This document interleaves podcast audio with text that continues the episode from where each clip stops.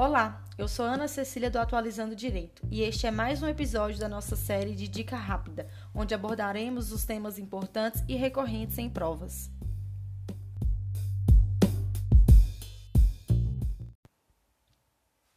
O tema de hoje é elementos característicos da relação de emprego. A relação de emprego só se configura quando presentes os requisitos dispostos nos artigos 2 e 3 da CLT. São eles pessoa física, pessoalidade, não eventualidade, subordinação e remuneração. Quanto à relação de emprego, só se caracteriza quando existe relação entre pessoa física e empregador.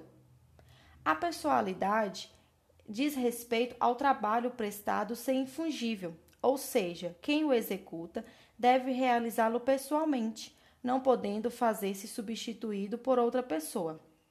Não eventual caracteriza o serviço repetitivo e rotineiro.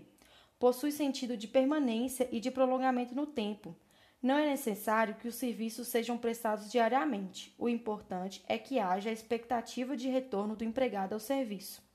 A subordinação diz respeito à sujeição do empregado às ordens do empregador. É o estado de dependência do trabalho em relação ao seu empregador. Remuneração diz respeito ao serviço prestado não ser gratuito ou voluntário. Haverá sempre uma contraprestação. Não é importante o quanto a ser pago, mas sim o pacto, a promessa de prestação de serviço e a promessa de pagamento do salário. Vale lembrar que a, que a existência da relação de emprego somente se configura quando todos os requisitos estão presentes ao mesmo tempo.